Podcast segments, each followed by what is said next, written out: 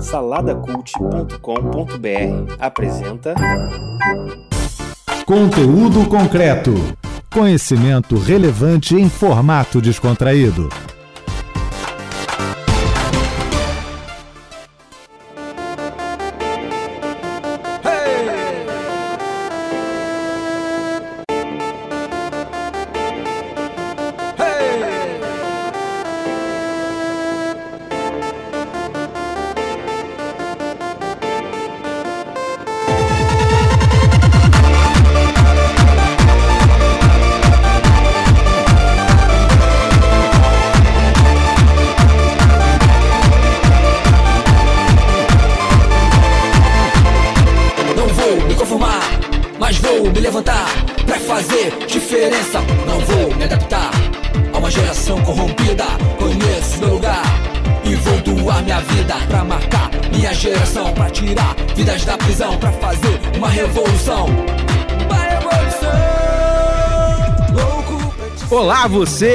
Pelas rampas da UERJ Mediações. Meu nome é Kleber Pereira e eu tô aqui em mais um conteúdo concreto. Esse programa que é feito numa parceria do site saladacult.com.br e da Rádio UERJ, a nossa querida, amada, salve, salve, Rádio UERJ.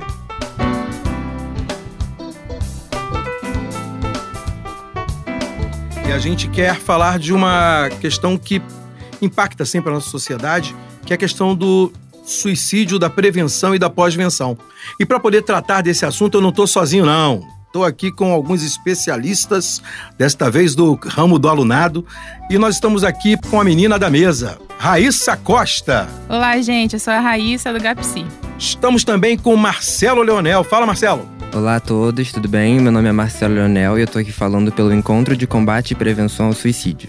E por último, mas não menos importante, o meu companheiro Victor Portavales. Fala, Victor. Olá a todos, meu nome é Vitor, já sou aluno aqui da UERJ há quase uma década, entre graduação, mestrado e doutorado que iniciei agora. Espero poder colaborar aí com a pauta do dia. Isso aí, gente. Gente, a gente está aqui um pouquinho para poder falar sobre as iniciativas, né, que a gente tem visto no meio universitário. Vamos começar pelo Marcelo. Marcelo, fala para mim sobre o que é o encontro de combate e prevenção ao suicídio. Então, Kleber, é, esse projeto ele surgiu em 2017. É, eu e o meu colega Arthur Pereira, nós idealizamos né, esse projeto e foi a partir, na verdade, da série é, dos 13 Porquês. Quando saiu, a gente começou a conversar e isso tocou muito a gente, mexeu. Foi na época de greve, então a gente tinha muito mais tempo para conversar, né? E a gente queria, de alguma forma, levar esse nosso sentimento, né? Como a gente estava mexido com o assunto, fazer alguma coisa. A gente sentia na obrigação de fazer. E a gente não sabia exatamente o que.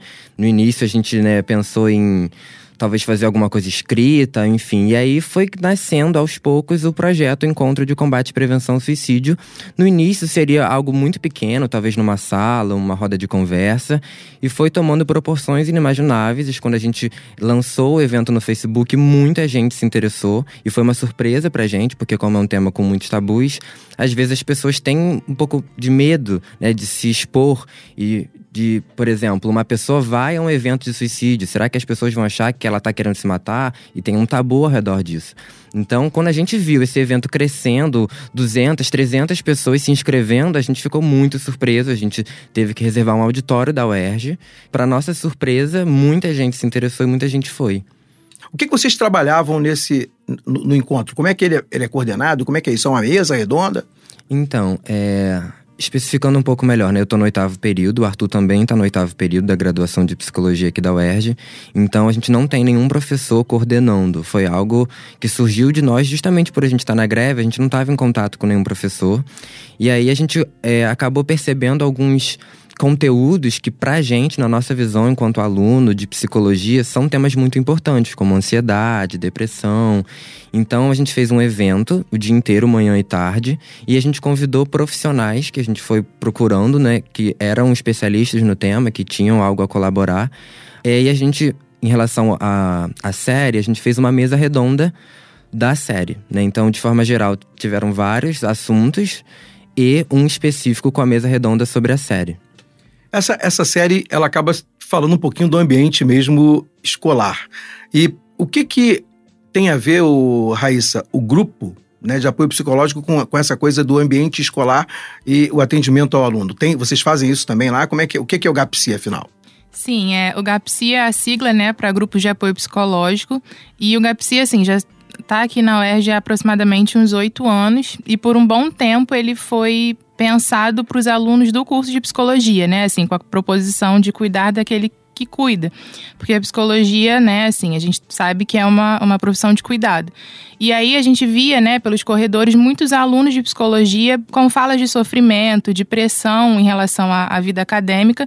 E eles, aqui a gente sabe, né, no serviço de psicologia aplicado, o aluno de psicologia não pode ser atendido, né? Então, assim, ele muitas vezes o aluno ou a aluna se via sem é, um espaço de acolhimento dentro da universidade.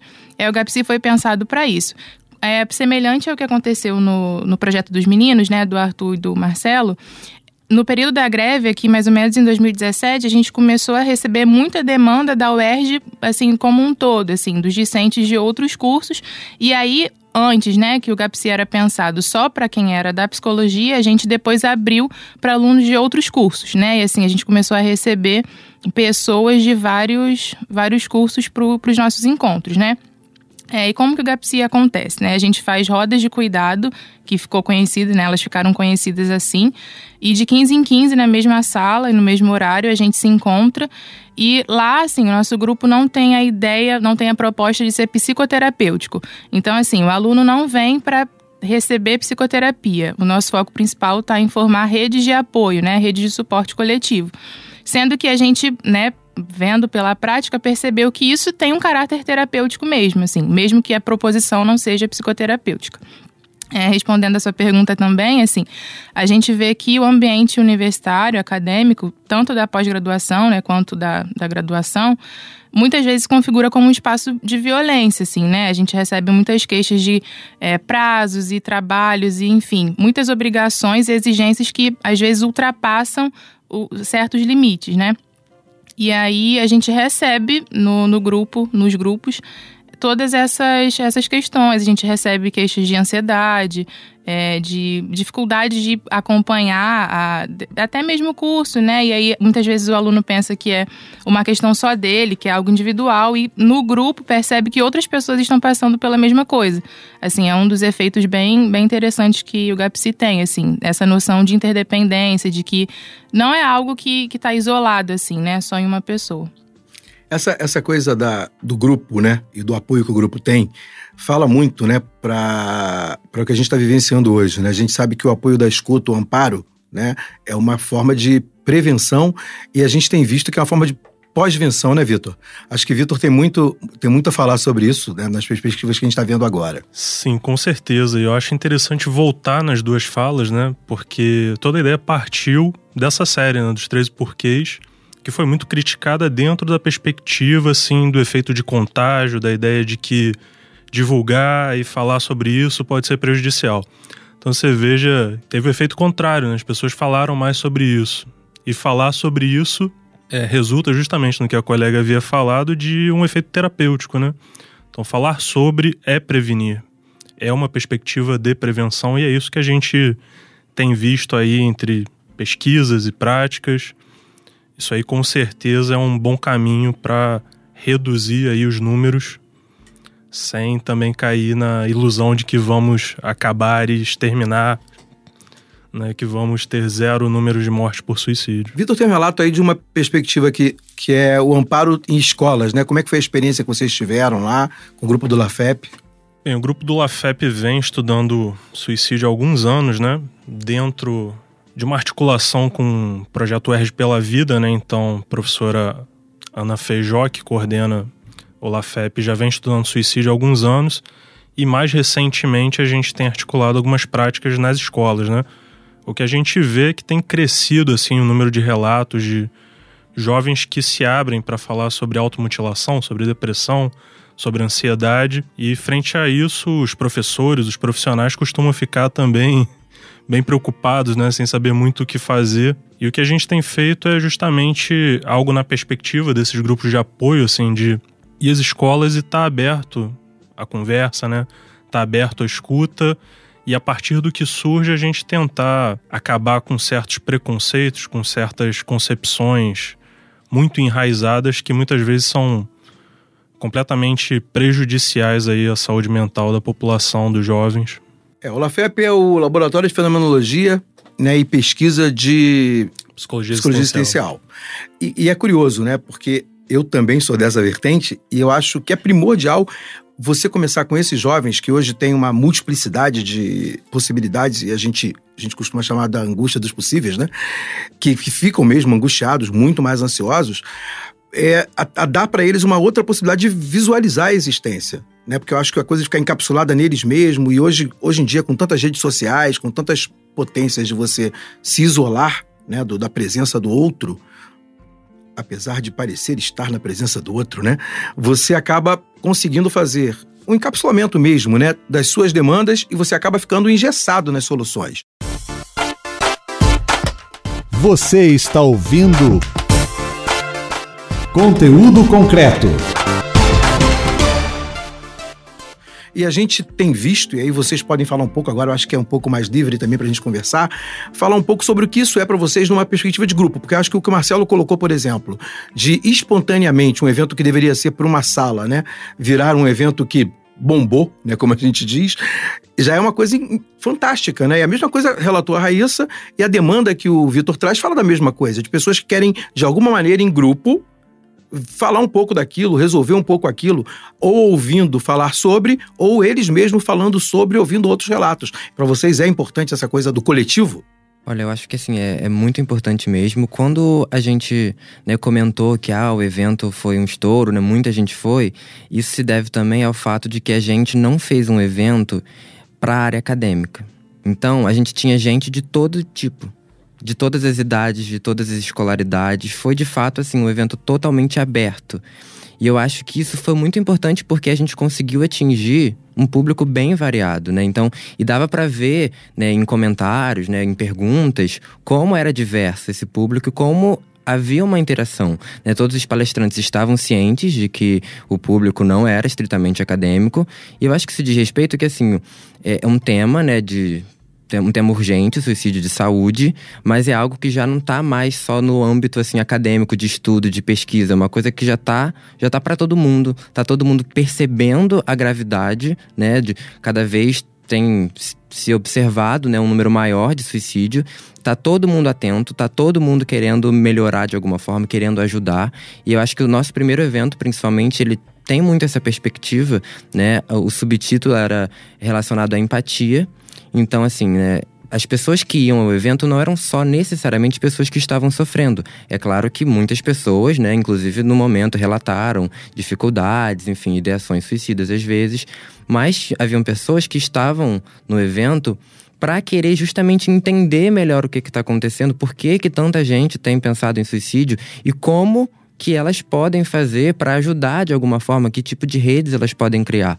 Então, assim, ver é, é, o papel que todo mundo, que cada um estava tentando né, pegar para si, essa responsabilidade coletiva né, dentro da sociedade, foi algo que tocou muita gente e acho que é o que fez a gente continuar nesse projeto. A gente teve um evento ano passado, o segundo encontro, e tivemos o terceiro, e é algo que a gente quer, assim, continuar tocando, porque cada vez tem aumentado mais a quantidade de gente, as inscrições é, têm esgotado muito rapidamente. O último foi em uma semana, tinha mais de 300 pessoas inscritas. Então, assim, é algo que tá aí, as pessoas estão procurando. Então, a gente tem que ofertar, a gente tem que procurar falar, porque as pessoas estão querendo ouvir. E isso é muito importante. Essa questão da empatia, Raíssa, ela surge no, no grupo de apoio psicológico, ela aparece fortemente, porque o que o Marcelo coloca, fala que a ideia talvez seja mostrar para as pessoas a possibilidade de empatia, mas num evento desse tipo, talvez você fale mais do que ouça as pessoas. Mas no grupo de apoio psicológico, isso acontece mais. Aparece a simpatia lá? Aparece bastante, Kleber. E uma coisa muito interessante, assim, né, que a nossa proposta também, né, nos grupos que a gente faz, não é escolher talvez uma temática e aí a partir dela falar sobre o tema. A gente parte do pressuposto que a gente está falando ali com as temáticas que aparecem, assim, com as pessoas. Eu acho que essa ideia também de com e não sobre é algo que, que faz muita faz parte, né, do, do nosso grupo. E no caso da empatia também, assim, eu acho que a gente vê que outras pessoas ali falando, relatando, muita gente se identifica com aquilo e passa a ter um olhar em direção ao outro, assim. Talvez colegas de curso que não sabiam que uma outra pessoa estava passando por determinada situação, acaba ouvindo e falando, nossa, eu nem imaginava isso. E aí, a partir daquilo, fazendo também um gancho que isso que o Marcelo falou, de formação de, de redes de apoio, a partir disso, a partir dessa escuta, né, de um relato de uma experiência, a pessoa passa a ter é, uma visão mais ampliada em direção ao outro e uma escuta mais cuidadosa também, assim. Eu acho que passa a ver o outro. Vitor, para você, qual é o papel da empatia numa, numa dinâmica como essa, né? No, como é que a psicologia vê isso? Né? Porque o Vitor é nosso doutorando, né, gente? Vamos aproveitar o cabidal de conhecimento do homem. E, empatia, como é que isso entra nesse viés aí da prevenção e da pós-venção do suicídio? Sim, eu acho que é algo primordial, assim, com relação à prevenção, né? Empatia é aquilo que abre para alteridade, ou seja, aquilo que abre para o outro, né? Para enxergar o outro. E a gente vive um momento assim de uma certa exacerbação da individualidade, né? De um certo até egoísmo, assim, de todo mundo achar que precisa mais que o outro, sofre mais que o outro e às vezes assim, ouvir a palavra do outro tem um efeito terapêutico no todo, né, na comunidade. E assim, o que eu acho bacana em todas essas iniciativas é que a gente vê ali manifestas os, três pilares da universidade, né? A universidade é ensino, pesquisa e extensão. E até na iniciativa dos alunos, né? Nesses encontros a gente vê, né? Assim, é um encontro que gera aprendizado para os alunos, para a comunidade, que tem uma relação com a comunidade externa, que mostra resultados de pesquisa. Então, acho que mostra a força da UERJ, mostra por que, que é uma universidade tão resiliente. Nesses eventos que, que vocês fazem, Vitor, de amparo à escola, tem que ter psicólogo lá? Você acha que qualquer um pode fazer? Como é que é isso? Olha, a gente acha bastante importante, né? Porque qualquer coisa pode surgir ali, é sempre assim um mistério que vai aparecer, né? Então a gente sempre vai com um grupo maior de alunos, sempre com um profissional acompanhando, para a gente ter assim algum respaldo até na nossa atuação e conseguir se preparar para o que possa surgir ali no momento, né? Acho bastante importante que a gente tenha profissionais de psicologia acompanhando, inclusive a gente está acompanhando aí que recentemente entrou em tramitação um projeto de lei para colocar psicólogos na rede de ensino. Eu acho que é algo bastante interessante, bastante importante dentro dessa perspectiva de prevenção. Acho que o que a gente precisa é efetivamente escuta, né? Quando a gente faz esses eventos, que a gente vê que as pessoas precisam falar sobre isso, que é um tema muito silenciado, que é um tema considerado tabu e sempre que as pessoas têm oportunidade de falar sobre isso, elas falam, algumas se abrem e elas precisam de apoio. Você está ouvindo Conteúdo Concreto. Hello, darkness, my old friend. I've come to talk with you again. Because a vision softly creeping left its seeds while I was sleeping, and the vision that was planted in my brain still remains within the sound of silence. In restless dreams, I walked alone streets of cobblestone. Neath the halo of a street lamp, I turned my collar to the cold and damp. When my eyes were stabbed by the flash of a neon light, it split the night and touched the sound of silence.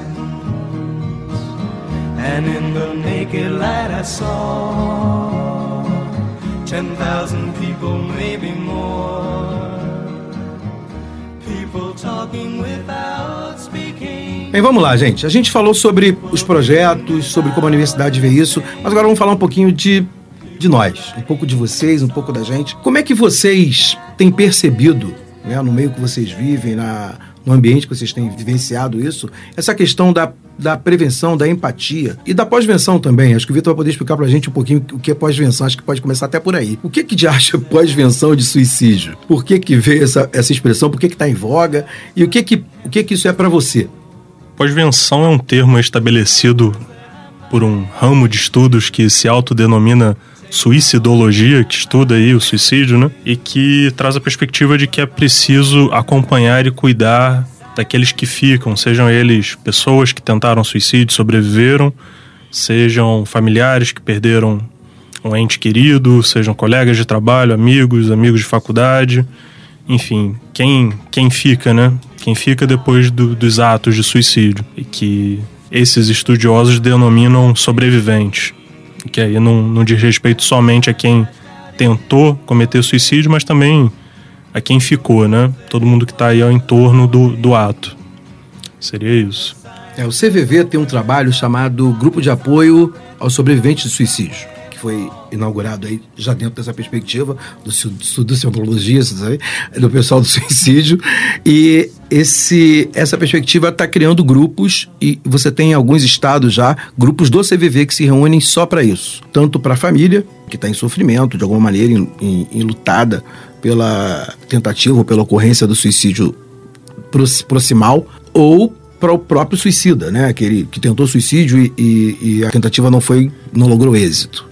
É um, é um trabalho que a gente, aqui na UERJ também já tem uma sala que funciona para isso, é no 11 andar, é, no Instituto de Letras, tem uma sala para o CVV Gas, Gas só falei em inglês, CVV Gas, né, que serve bem a esse propósito e acho que é interessante a perspectiva.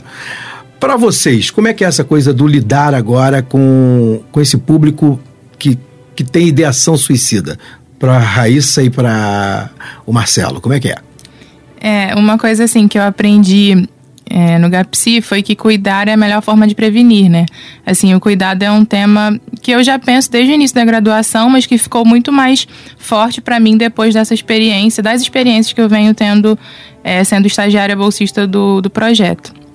E, assim, eu vejo que dentro dessa noção de cuidado, como que realmente essas, essas ações, né, assim, que a gente pode ter antes do ato, né, se vier a acontecer, são como essas ações são importantes, assim, como que a escuta é importante, como que o acompanhamento durante o percurso, é, tanto no início da graduação, né, no início onde tudo parece muito incerto, insegurança, se vai conseguir dar conta, como depois no final da, do curso também, com o período de monografia, eu acho que como isso aparece e de uma forma que a gente pensa em, em cuidado mesmo, assim, né, no eixo de prevenção. E aí, Marcelo, como é que é para você? É, eu queria pedir licença para retornar ao conceito de pós-venção que a gente estava falando. À vontade. Porque eu acho que é algo que é muito ignorado pela sociedade, né? E até fazendo uma ponte com o que motivou eu e Arthur a, a começarmos, né, esse processo de evento. Assim, eu penso que a série, né, que como o Vitor falou, foi muito polêmica, dividiu opiniões. É, eu quando eu penso em pós-venção relacionado à série, eu vejo muita culpa. Né? E eu acho que assim, existe esse movimento de culpabilizar os sobreviventes. E assim, eu acho que a ideia de prevenção, né, ela trabalha ao lado da pós-venção, né, uma vez que a gente tenta fazer com que essas pessoas, né, que perderam entes queridos não né, se vejam num caso tendo ideação suicida, né, pela questão difícil que eles estão, né, envolvendo em relação a, a essa perda. Então, assim, esse olhar, essa empatia para a pessoa que fica, eu acho que é algo que não é muito pensado. Né? A gente tende a, olhar para essas pessoas e julgar e criticar, não, porque deveria ter feito diferente, porque deveria, né? Sempre um deveria. E essas pessoas, elas podem estar, elas podem não, elas estão em sofrimento muito grande apenas pela perda, mas principalmente porque assim, o luto já é difícil em qualquer perda. Quando é relação ao suicídio, sempre fica muito um porquê. Por que que isso aconteceu? O que que levou? E é algo que não, não vai ter uma resposta. Não tem mais como ter essa resposta, porque a pessoa já não tá mais aqui. Então, essa dúvida, esse questionamento e essa culpa traz muito sofrimento e é um sofrimento que tem sido ignorado há um bom tempo já. E eu fico muito feliz que esses projetos né, novos estejam mais relacionando a pós-venção. E aí aproveitar para né, dar um spoiler que talvez no, no CPS a gente comece também a, a, falar um pouco sobre luto pelo suicídio, né, tendo em vista a importância que a gente tem observado. O projeto de pesquisa que a gente tra trabalha, né, Vitor, ele tem muito a ver com isso agora, né? A gente está andando muito por esse caminho, que é o caminho da pós-venção, de falar com os, com os atingidos, né? Sobretudo quando você fala na, na escola, né? O coleguinha se, se suicidou e fica um, uma porção de gente, que é a galera dele ali, né? No mesmo local, e é um sofrimento, né? Sim, eu, eu particularmente eu, eu nem adoto essa perspectiva de prevenção e pós-venção porque eu acho que é uma, di- uma divisão assim um tanto quanto arbitrária, né? Uhum. Até onde vai a prevenção e onde começa a pós-venção. O que eu vejo de importante, né, como foi dito, né, a questão da culpa, por exemplo, que que tá aí em torno ao ato, né? E além disso, eu acho que seja na prevenção ou na pós-venção, que a gente precisa ter de fato um olhar para o outro, assim, uma perspectiva de uma certa proximidade, de uma escuta atenta, de estar junto, né? Eu acho que isso já já tem um efeito prático muito grande. E é nisso que a gente tem investido. Eu acho curioso isso, né? A gente, a gente realmente. O Vitor tocou num ponto que é interessante. Para gente que trabalha com fenomenologia existencial, a própria lógica de prevenção é meio estranha de pensar, né? Porque é tudo existência, é uma forma de você de você vivenciar a experiência da tua vida. Então acho que o que fica de fato é o cuidado, né? O que as pessoas hoje chamam de pós-venção é o cuidado que tem que ter sempre. Ele não tem que ser é, franqueado num determinado momento porque aconteceu alguma coisa. Não, é um cuidado que você tem que ter com o outro. É uma forma de você vivenciar com o outro que tem que ter, como diz o pessoal do Mamilos, empatia e respeito. Né? Eu acho que é importante a gente pensar que prevenção pode ser muito mais simples do que as pessoas pensam, né? Prevenção ao suicídio, na verdade, acaba sendo cuidado, empatia e respeito ao que o outro, o que o outro é, o que o outro sente e tratar isso de maneira terapêutica mesmo quando você é amigo. Terapêutica quando você é pai, terapêutica quando você é mãe, terapêutica quando você é professor. E aí é uma coisa que eu quero tratar agora. Sofrimento, que a Raíssa esbarrou nisso, mas foi muito delicada, né? Sofrimento de aluno por causa de faculdade. Isso aparece muito para vocês? Vocês, porque tá todo mundo aqui militando em faculdade, né?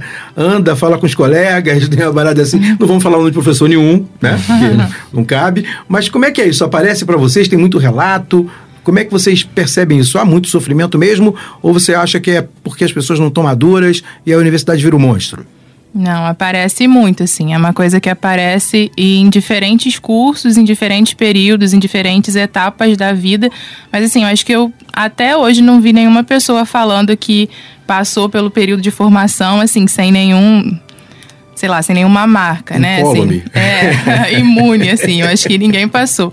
Eu acho que falando de mim, assim, da minha experiência pessoal também, uma coisa muito bacana no projeto, né, no GAPSI, é que enquanto estagiária eu posso me colocar também. Então, assim, na proposição de cuidar, eu também estou sendo cuidada, né? Eu acho que isso é uma coisa muito, muito interessante, eu acho que válida de falar também, assim. Porque mesmo sendo estagiária do GAPSI, estando ali, eu também tenho os atravessamentos, né? Eu sou contemplada por falas de pessoas ali que passam por questões semelhantes à minha, ou não tão semelhantes assim, mas coisas que eu poderia passar, assim. É, Marcelo falou meio de, de cara logo disso, né? Porque acho que o encontro de prevenção ao suicídio já, já aparece bem nessa linha, né? De tem aluno aí que tá com problema, é melhor a gente conversar sobre isso, né? E- mas como é que é isso? Tem muito atravessamento, você passa muito por isso, vê muita gente passar, muito colega que precisa sentar contigo para tomar café e falar, vamos conversar, Marcelo. É, é meio assim? É totalmente assim, né? é o tempo todo, assim. Eu não conheço ninguém da minha turma, expondo já a todos os meus amigos. É, Inclusive eu, que sou da turma sim, dele. inclusive a Raíssa. Eu já fui, eu já fui. E você também? E aí no nosso curso fica mais complicado, né? Porque tem sempre um psicólogo pra ouvir. então as pessoas confiam muito nisso.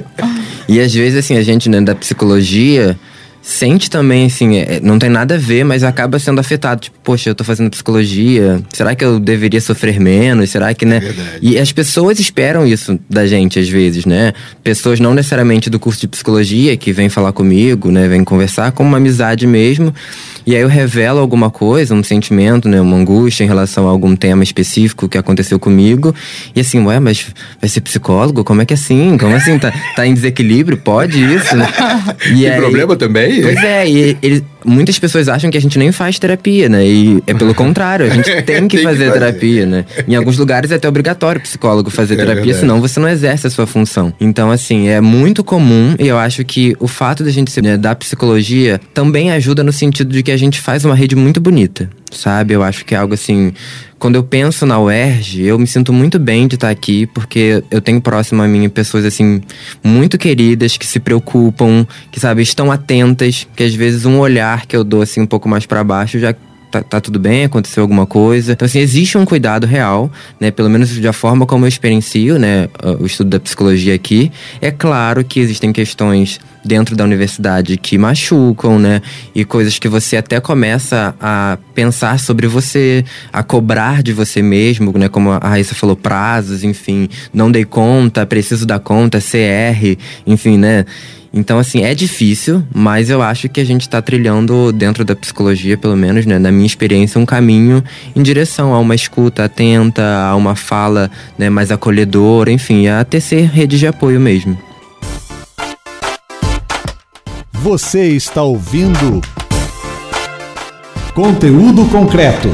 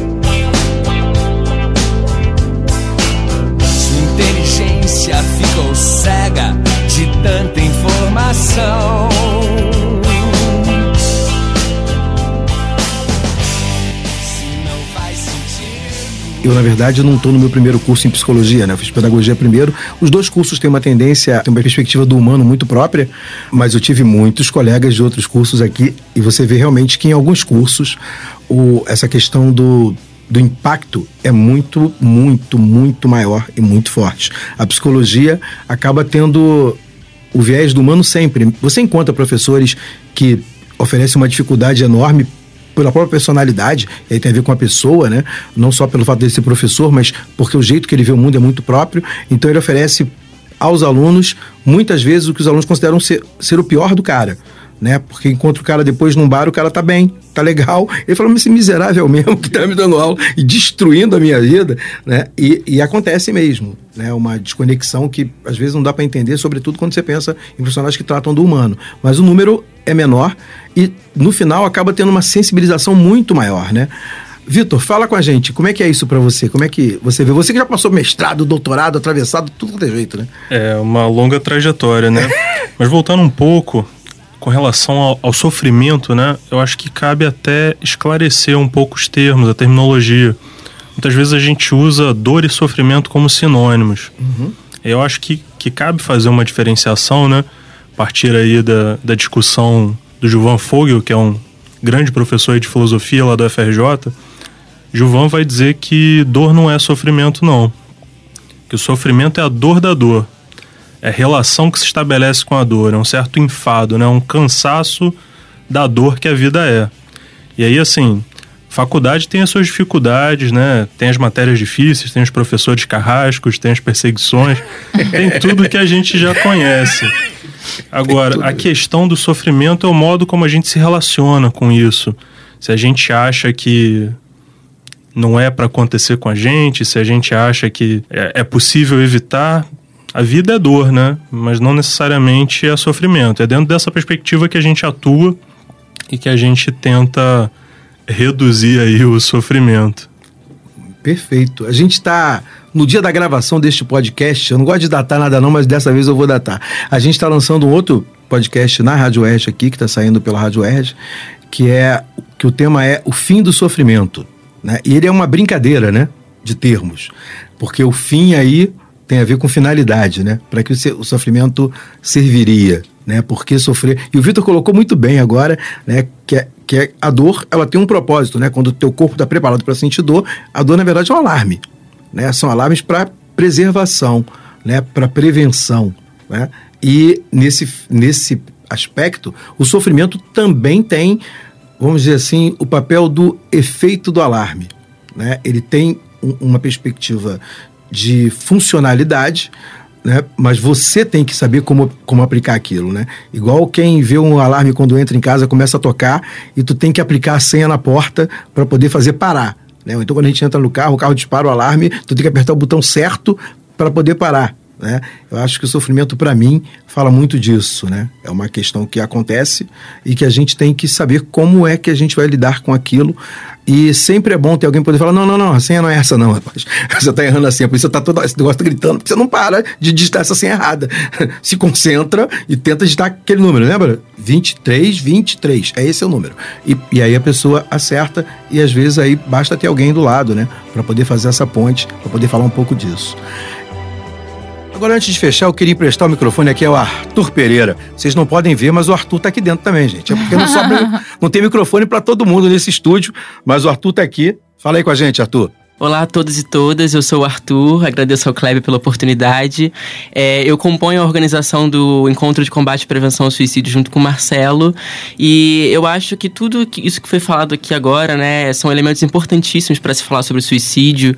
E a maneira como eu enxergo, né, eu imagino que o, o, a prevenção ao suicídio ela pode se dar de diferentes formas, né, e no nosso caso, do nosso projeto, a gente apoia na, na, na via é, é, na via da informação, né? Então, eu acho que é um pouco nisso que a gente se apoia, né? Nisso que a gente aposta. E é basicamente isso, né? Gente, vamos fechar aqui o nosso programa deixando uma palavra, né, pra, pra galera que tá ouvindo a gente. O que, que vocês acham que. Claro, vocês já falaram pra caramba sobre empatia, respeito, sobre é, ouvir, né, sobre escuta. Mas tem alguma coisa que vocês acham que tem faltado aí na fala? Eu queria trazer de novo aí o Arthur para falar com a gente e dar um pouquinho de um pitaco dele aí sobre essa questão do sofrimento universitário. É, eu acho que assim, a universidade ela é um espaço de cobrança naturalmente, né? Tá associado a isso, mas o Marcelo falou um ponto que eu acho muito importante, né? Que diz respeito a essa rede de acolhimento. Né? Quando eu penso na, na, na minha experiência na UERJ, eu também me sinto muito bem, eu me sinto muito acolhido. Né? Aqui eu consegui construir redes de apoio que eu não consegui construir em nenhum outro lugar. Né? É, eu acho que isso faz toda a diferença, né? Então, é em, se tratando das relações interpessoais que a gente estabelece na universidade, né, acho que tudo isso serve né, como, como acolhimento, como apoio, para a gente poder enfrentar essas cobranças que a gente tem na universidade. E, no entanto, é, no Instituto de Psicologia, felizmente, a gente tem um número grande de professores que são bem compreensíveis, né, que, que são parceiros dos alunos, que também ajudam a construir essa rede de apoio. Né? Viu que ele se conteve, né? a gente tem psicologia, um, um, um número bom de é, professores. É. Assim, é um número bom. Estatisticamente falando, é um número bom. É, antes de dar a palavra final, eu queria fazer um agradecimento né, a você pela oportunidade de estar aqui falando sobre o nosso projeto. Queria aproveitar também para agradecer uma parceira nossa, Letícia Costa. Também queria agradecer é, a Evelyn Oliveira, que é uma colega nossa que está no doutorado da UERJ também, e também a professora Vanessa Leme, que é professora do Instituto de Psicologia, também pelo apoio, né, mais docente mesmo. A Raíssa também, que participou, ajudou muito o nosso projeto a acontecer. É, e por fim, eu queria dizer assim, é, nós somos alunos, né, nós éramos alunos do terceiro período, e tem muita gente que acha que não sabe de nada ainda. Não saber não significa que não possa agir, né? Então, é, a gente não deu palestras sobre o tema, a gente não é especialista no tema, mas a gente tentou encontrar o nosso espaço de atuação dentro desse tema tão delicado, nem que seja procurando as pessoas que soubessem falar da forma né, mais apropriada, enfim, da forma que a gente achava condizente com o que a gente achava também, com a, a nossa percepção do tema, etc. Então, vamos agir, vamos lutar, enfim, é difícil, mas a gente pode fazer uma diferença dentro da nossa universidade. Raíssa, palavras finais. É, eu gostaria de agradecer também o convite, foi um momento muito, muito bacana. Deixando aqui já o abraço também da minha coordenadora do projeto, né, Leonora Prestrelo, e da minha equipe de estágio também. É, nós somos seres relacionais, né? Assim, a gente não precisa ficar sozinho. Pensar que é importante, como o Marcelo falou, buscar ajuda, buscar informação, buscar uma rede de apoio. Se você é aqui da UERJ, você tem já o convite desde já, né, para participar do GAPSI. Você pode ter mais informações na página do Facebook, tá? GAPSI UERJ. E é isso, assim, acho que buscar criar redes de apoio, buscar ajuda e buscar dividir mesmo a vida, né? Porque eu acho que as coisas ficam mais leves quando a gente divide. Vitor, fala com a gente. Eu queria só retomar rapidinho a fala do Marcelo para dizer que realmente, assim, muitas vezes a atitude é o mais importante. Recentemente a gente recebeu um e-mail, né, de uma escola e o relato do professor era que eles já tinham tido um evento informativo na escola dentro de uma perspectiva de apontar ali ah, quais são os disparadores, quais são os sinais, como evitar, que acaba reforçando essa culpabilização, né? E essa euforia, assim, né? De ficar muito atento e achar que tudo é um sinal. E o que ele pedia era justamente essa atitude de, pô, a gente precisa de alguém para ouvir. Então, acho que isso é o que a gente precisa efetivamente. E isso, assim, não é nem menosprezando a minha profissão, mas é algo que toda a sociedade precisa fazer. Acho que vai por aí a prevenção. Então, queria terminar agradecendo aí o convite e dar um muito obrigado aí a todo mundo que está aqui participando e todo mundo que está ouvindo.